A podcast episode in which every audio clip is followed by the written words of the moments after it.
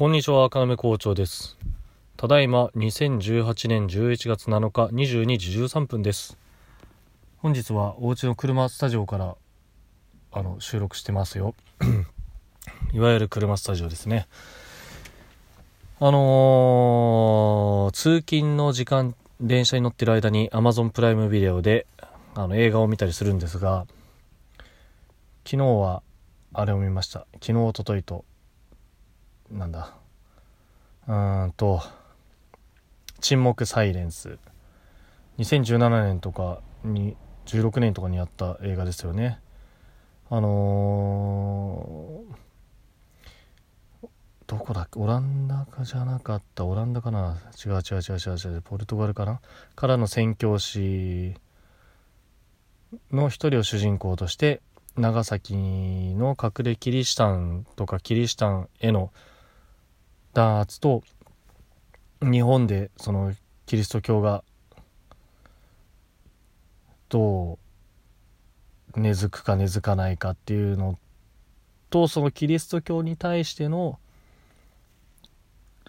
なんだろうなキリストに対してキリスト教に対して教えに対してのその宣教師の苦悩だったりとかっていうのを描いてるもう大昔の名作の小説ですよね。あれはほとんど史実なんでしょうか。僕は小説の方読んでないんですよね。確か父母のどっちかが読んでたと思うんですけど。多分難しくて読みたくなかったのかな。なんか隠れキリシタンっていうとグロそうななんだろう。グロ描写が出てきそうだったから怖くて読めなかったのかもしれないですね。うん。あと今日は、それも昨日の夜から今日にかけてなんですけど、怒り。っていう映画も見ましたね。これはあの、僕の好きなネットラジオの BS アットモテモテラジ袋で昔、まるまる一回そういう、その、この映画の話をしてたんですけど、もう、その映画の説明の最初の方で、これはいつか見たいなと思って、ラジオで聞いちゃうとネタバレになっちゃうかなと思ったので、ちょっと聞かないでおいた映画だったんですけど、やっぱ見て面白かったですね。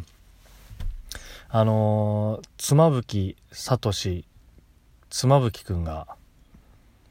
綾野剛、綾野剛か、綾野剛と、あのー、ホモカップルで出るんですけどね、主演す、出演するんですけど、妻夫木くんはかっこいいですね。あのー、僕は日本のその芸能人というか男優というか俳優というかまあそのいわゆる有名な人の中でかっこいい一番かっこいい人誰って言われたらあの大体 TOKIO の永瀬君って言ってたんですけど危ういですね妻夫君こんなかっこよかったんだと思いましたねそしてあのー、ホホモゲイゲイカップルのが似合うですよね。あああの妻のいとこに妻夫木君に似てる人がいるんですけど結婚しないんですよね今。いまだに結婚しないっていう言い方おかしいですけどなんか結婚する気がないみたいな感じらしくてたまにそういう話題になるんですけどもしかしたらそっか。そっち系だったのかってちょっとね思うぐらい、まあ、まあ別にいいじゃないですか、それは。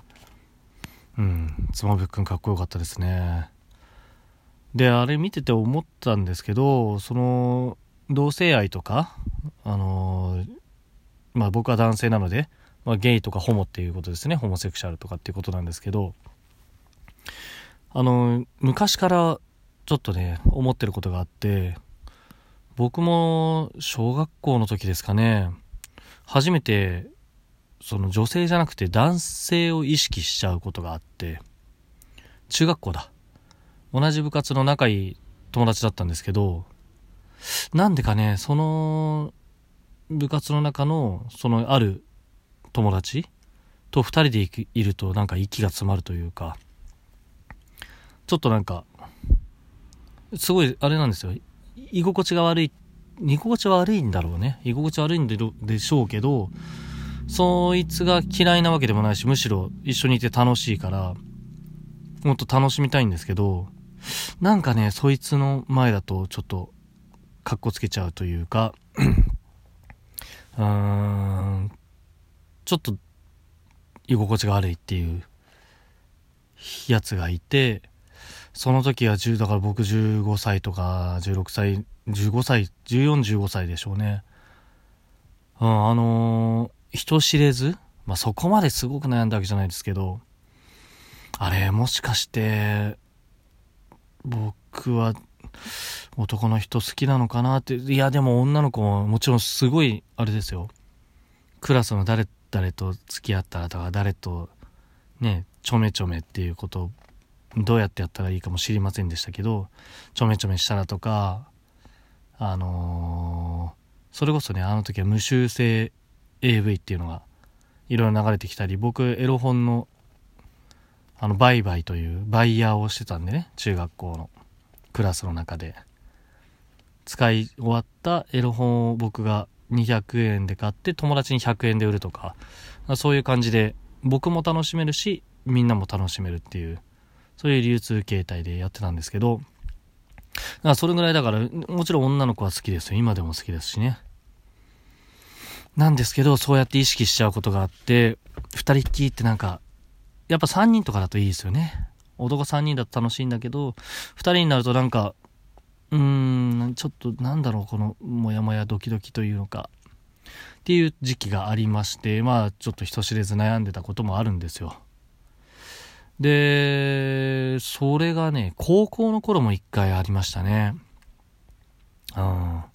高校の一回というか、高校の頃、もう結構その、やっぱ男友達と二人っきりになると、すごい楽で居心地のいいやつもいれば、ちょっとなんか意識しちゃうみたいなやつもいたような気がしますけど、まあ結果ね、あのー、僕は男友達と、ホモ同棲じゃないですけど、高校の同級生と同棲してたりもしたんで、うん、その時もうそういう気持ちが解消されたのかなわかんないですけどね。あと、高校生の頃、流行ってたっていうとおかしいんですけど、男子生徒同士で、まあ、手繋いだりとか、それ、あれですよ、女生徒に対してなんか、あのアピールしたいがためにそうやってなんか、やってただけだと思うんですけど、そういうこととか、なんか酔っ払って男子同士でチューしたりとかっていうのをちょっとやってたことを思うとすごい恥ずかしいなって思いますよね。恥ずかしいっていうのはあれですよ。その頃のことを否定してるわけじゃなくて、その時に僕が違うテーブルで男子高校生の居酒屋に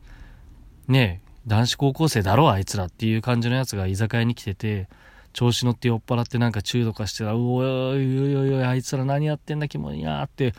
思うと思うんですけど、そんな、ね、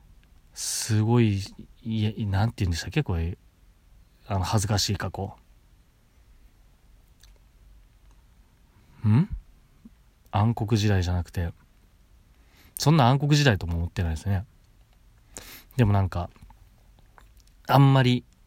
堂々と妻とか例えば幼稚園のお父さん友達とかに、昔そうだったんですよね、なんて、まあ、自分から言えないですよね。うん。あと、そういえば、今日最後、最後、これだけ言わせてほしいんですけど、面白いことがあって、仕事中に、あのー、ちょっと見たいところがあったりしたんで、表参道を歩いてたんですよ。表参道から原宿の方ですかね。歩いてたんですけど、あの、イヤホンつけていつも歩いてるんで、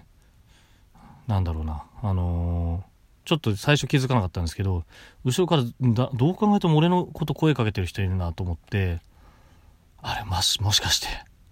逆なんじゃないかと思って、えっと思ってワクワクして後ろ向いたら、写真撮らせてくださいって言われて、え？ど、な、何の、何の写真だ？と。そしたら、スナップ写真を撮らせてくださいと。は？おおお僕のオイラのスナップ写真なんか撮ってどうするんだって感じじゃないですか。なんですけど、まあなんか、すごい軽くさらって言うんで、あまあじゃあこれ、多分ああいうのって、とりあえず数打って、後で見返して、ああ、こいつダメだ、こいつダメだ、こいつは載せようとか、そうやって選別すると思うので、まあそれで乗ったらね、乗ったで、なんか、仲いい友達とかには、あれちょっと見てみてよって言って、ネタにできるかなと思って、撮ってもらいましたよ。なんか、あれですよね、昔、僕はもちろんそんなこと初めて、生まれて初めての経験だったんですけど、なんか、おじさんになってくると、なんか、そういうの恥ずかしくなくなってきちゃいますね、なんか。もうなんか軽くいいですよ、みたいな感じでしたからね。一人で歩いてたのに。昔だったらもう、ちょっとそれ、カメラ向けられただけでちょっと汗も出てくるんじゃないかぐらいだった気がするんですけどね、えー、おじさんになるって怖いですよね。はい。ということでまた明日。ああじゃあその雑誌はね何の雑誌かっていうのは聞きたい人はあのー、メールアドレスの ppx29-gmail.com かあれ僕のツイッターのアカウントはこれはわかんないんでしょうね。わかる人はそれにね、メッセージくれれば何の雑誌ですよっていうのは言いますけど、あんまりここでね、大きな声で、この雑誌の12月号らしいですって言うと、後々、あ、やっぱ載ってなかったか。あちゃってなったら恥ずかしいので、ちょっとこの場は控えさせていただきます。ということでまた明日おやすみなさい。